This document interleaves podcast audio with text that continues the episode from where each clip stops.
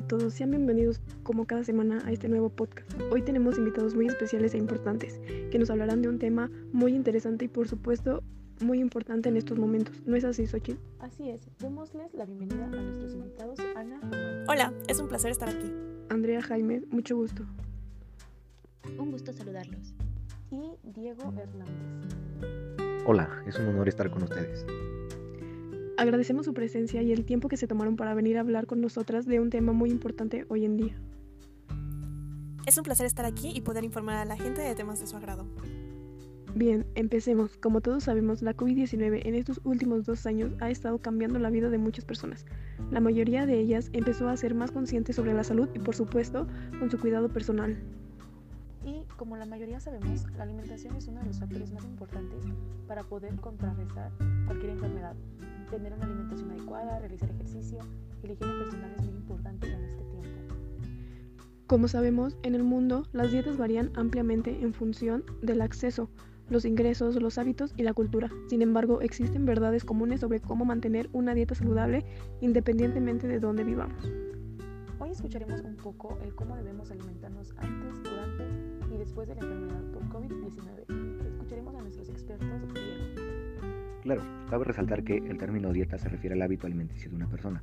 Cuidar de cómo nos alimentamos es importante antes de adquirir cualquier enfermedad, ya que esto ayudará a nuestro organismo para mantenerse saludable, y este puede atacar cualquier infección y sobrellevarla de buena manera, y no solo la alimentación, sino implicar también el ejercicio y evitar el consumo de sustancias nocivas para la salud.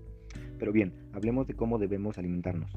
Debemos tener en claro que una buena alimentación se basa de poder y saber variar cada grupo de alimentos como son las frutas, cereales, legumbres, verduras y alimentos de origen animal a fin de asegurarse una ingesta suficiente de nutrientes importantes. Consumir frutas y hortalizas en abundancia son buenas ya que estas proporcionan gran cantidad de vitaminas y minerales, así como la fibra que es necesaria para una dieta saludable.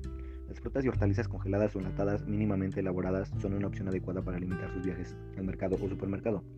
No obstante, asegúrese de prestar atención a los ingredientes. En el proceso de enlatado y elaboración de estos productos a veces añade azúcar, sal o conservantes. Añadir las legumbres, los cereales integrales, frutos secos y las grasas saludables, como las que contienen los aceites de oliva, sésamo, cacahuate u otros aceites insaturados, pueden reforzar el sistema inmunitario y ayudar a reducir la inflamación.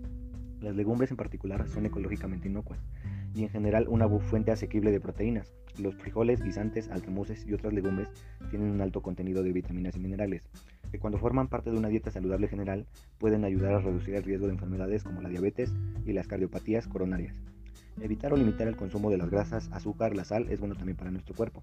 Una buena costumbre es consultar las etiquetas de todos los alimentos que consuma para obtener información sobre sus ingredientes y valor nutricional.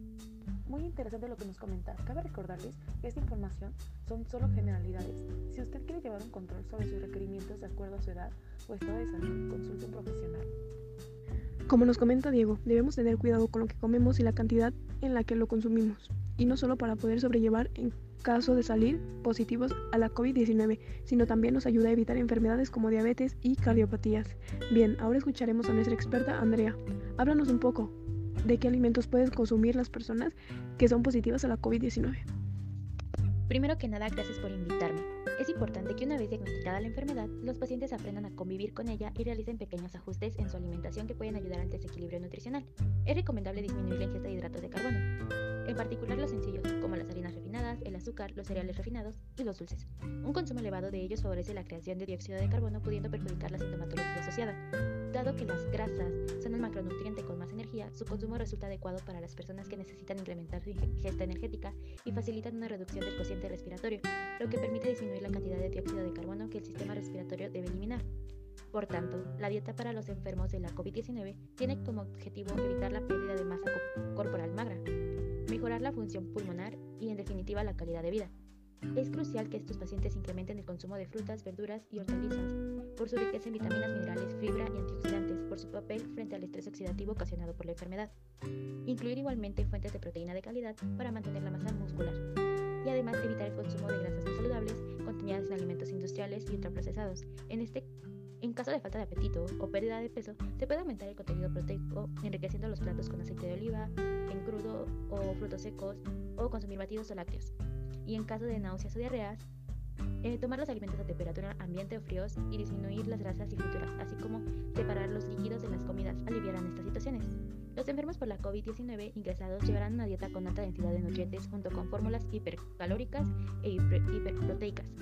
Finalmente, en ningún caso la alimentación por sí misma evita o cura la infección por la COVID-19. Sin embargo, llevar un patrón de alimentación saludable, variado y equilibrado puede acercar al paciente por la COVID-19 a un estado nutricional adecuado, disminuyendo el riesgo de desnutrición y mejorando los mecanismos de defensa del organismo con un efecto positivo para su recuperación. Es decir, que los alimentos que debemos evitar podrían ser pastas, pizzas, cereales, golosinas, entre otros más.